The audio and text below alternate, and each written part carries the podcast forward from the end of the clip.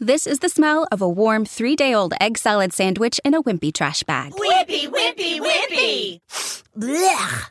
And this is the smell of that same sandwich in a hefty, ultra strong trash bag with new Fabuloso lemon scent. Hefty, hefty, hefty!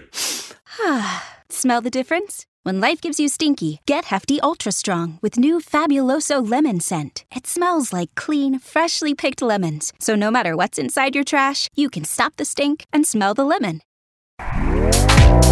Este podcast forma parte de Evox Originals. Disfruta de este avance.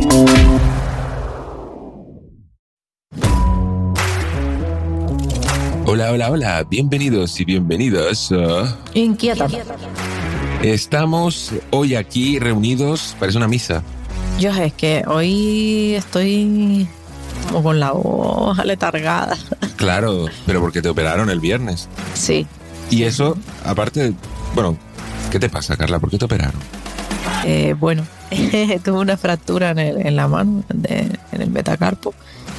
Y yo creo que todavía me estoy recuperando de, de la anestesia y de, de toda la experiencia en general. Pobrecita, se pagó un, se pegó un día entero eh, con muchísimas náuseas, ¿no? Sí, sí, sí, sí, sí, lo pasé muy mal, la verdad. Pero pasó- bueno, ya estamos mejor. Sí, sí, y no lo pasó mal solamente por eso.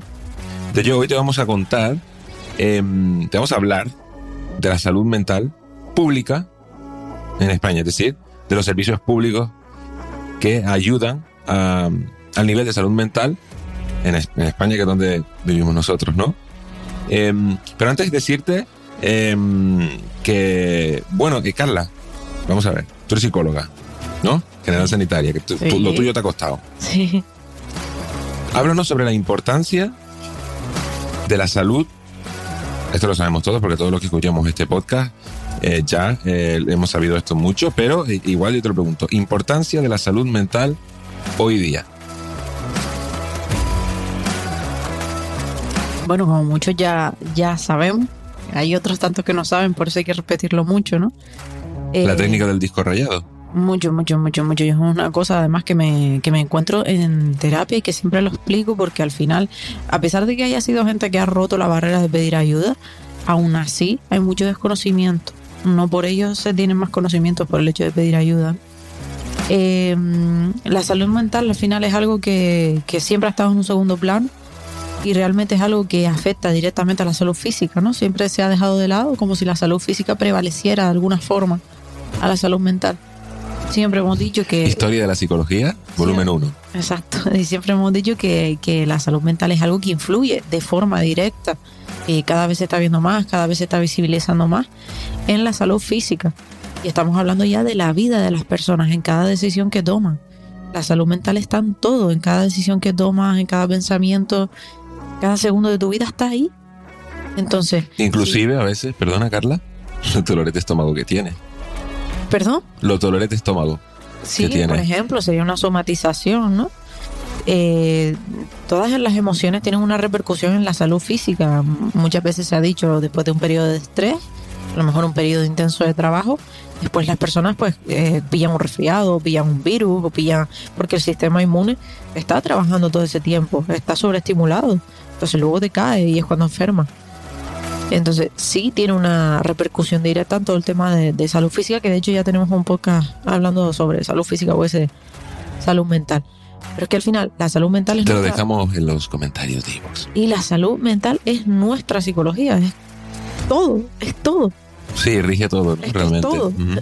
Realmente yo creo que es como una especie de, de círculo vicioso, ¿no? O sea, en plan, la salud mental evidentemente eh, afecta a la salud física y obviamente la salud física afecta a la salud mental, con lo cual, eh, si no tienes ambos cuidados, eh, se van retroalimentando y ambos van empeorando. Exacto, y al final, eh, lo dicho, la salud mental está en cada decisión que tomas, en el lenguaje que tú utilizas, en el lenguaje que utilizas no solo hacia los demás, sino hacia ti mismo. Y en la forma que tienes de levantarte cada mañana los lunes, ¿no? eh, la forma que tienes de vivir en general. Entonces, si tú tienes una buena salud mental en general, salud mental ya no solo estamos hablando de no tener trastornos, sino de tener unas estrategias adaptativas, ya si vamos un poco más allá, una buena inteligencia emocional, ¿no? De unas estrategias adecuadas para afrontar la vida.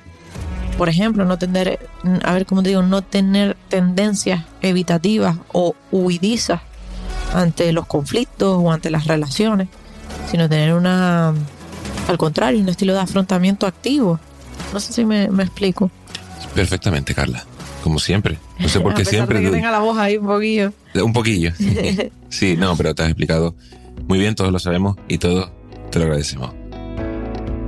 Y por todo esto queremos hablarte del sistema de sanidad pública español, porque hemos tenido algunas experiencias, nos han contado muchas experiencias eh, y más centrado, pues, por supuesto, al, tema de salud mental, que es muy importante. El tema eh, es que eh, la sanidad pública española está saturada, ¿vale? Al, al- al menos aquí en Canarias, la experiencia que nosotros tenemos es que existe una gran saturación. Em, y en salud mental también, ahora bien, hay que pensar que, que es lo primero, si eh, la gallina o el huevo, es decir, la gente está yendo a salud mental porque, está, es decir, está reclamando más eh, salud mental pública porque eh, tienen más problemas o porque ahora se exponen más y piden ayuda, ¿no? Yo no lo sé, yo lo que sí te, sí te digo, Carla, es que ya lo dije en el episodio anterior, haremos un episodio sobre esto, yo he estado con muchísima depresión desde hace casi un año. Y el tema es que eh, a mí lo que sí me han dicho los doctores a los que yo he ido, que no han sido psicólogos eh, de sanidad pública, que ya te contaré de esto, es que eh, ahora mismo está, hay muchas personas que están yendo con muchísimos problemas de eh, salud mental. ¿Tú qué opinas? Eh, Es una buena pregunta, la verdad, si realmente ah, es que han habido un aumento de las problemáticas o si realmente es que ahora simplemente se está pidiendo más ayuda. Eh, yo no tengo la verdad absoluta, ¿vale? Esto va a ser una, una opinión porque realmente no, no he mirado estadísticas, ni siquiera sé si existen estadísticas eh, de esto en concreto. Eh, Eh, esperemos que sí, porque eso querría decir que se, se han hecho esta pregunta en, en el, el gobierno, ¿vale? Pero, pero bueno, claro, pero lo, lo dicho, como las estadísticas también tienen sesgos, pues Claro. no sé- no sé hasta qué punto... son Bueno, no importa. reales. Vale, sí, dale. Lo dicho, vamos a ir a, a lo que a lo que a lo que percibimos por lo menos. Eh, yo creo que ha habido un poco de todo. Creo que sí se está pidiendo más ayuda. Creo que sí hay más, mucha más visibilización que antes. A su vez, como siempre hemos dicho, las redes sociales pueden ser un problema. A la hora de visibilizar son muy buenas. Y creo que, mm, que está llegando mucho más ahora. Yo tengo muchos pacientes muy, muy, muy, muy jóvenes. Y los jóvenes tienen otra visión totalmente diferente de la salud mental Más optimista, entiendo. más abierta, ellos saben Más que, expresiva. que es un profesional más, lo tiene más normalizado. Sí, es como que no es como antes en plan ahí solo van los locos, ¿no? Sino que es como, no, o sea, yo tengo que cuidar Sí, mi salud es mental. Mucho más y- normalizado, mucho más cotidiano, ¿no? El, el psicólogo para ellos.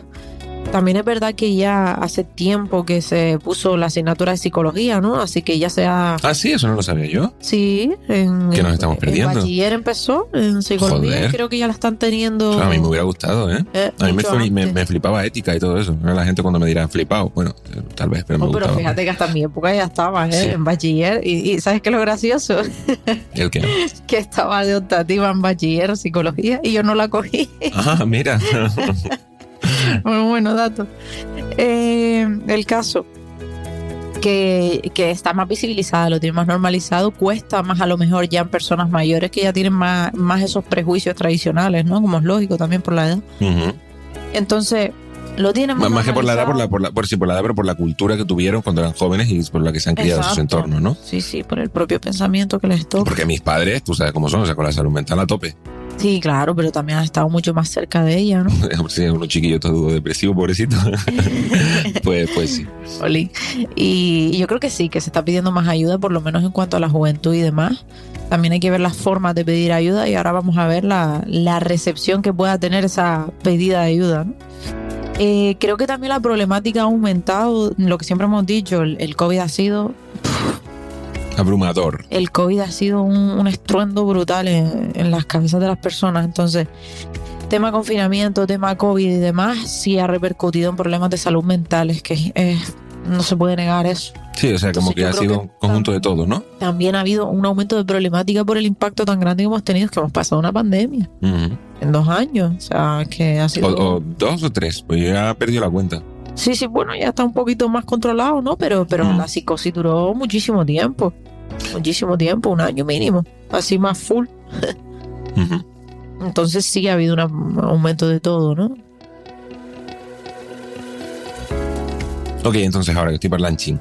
Carla, imagínate. X, eh, Juan tiene un problema de salud mental, ¿vale? Y Juan va a su doctora de cabecera, asignada por la Seguridad Social, eh, para eh, que le asesore, ¿no? Mm. ¿Cómo, cómo, cómo puede decir que qué pasaría ahí, no? Hombre, sí es verdad que eh, por lo general, dependiendo del tipo de ayuda que tú pidas y del mo- de cómo tú les pongas el problema, depende de la problemática. Pero por lo general sí es verdad que eh, la salud mental pública está tan, tan, tan, tan saturada, como habíamos dicho, que ya no puede atender a ciertas problemáticas. Ya está atendiendo a las problemáticas muchísimo más graves. A lo mejor antes sí tenía cabida un poquito más de, de abanico de, mm, de trastorno mental, por decirlo así.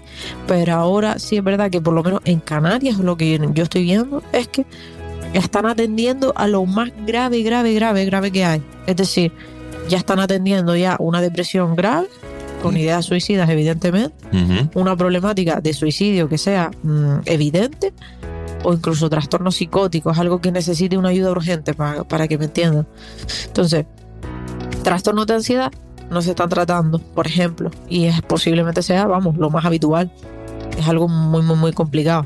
Trastorno de conducta alimentaria, tiene que haber un riesgo evidente de eh, una pérdida de peso muy considerable para atenderle, lo dicho, una ayuda urgente, que se necesite de forma urgente. Suena si tu vida peligra, ¿no? Eh, si, si estás muy, muy, muy, muy, sí. O la de los demás. O la de los demás, sí, también.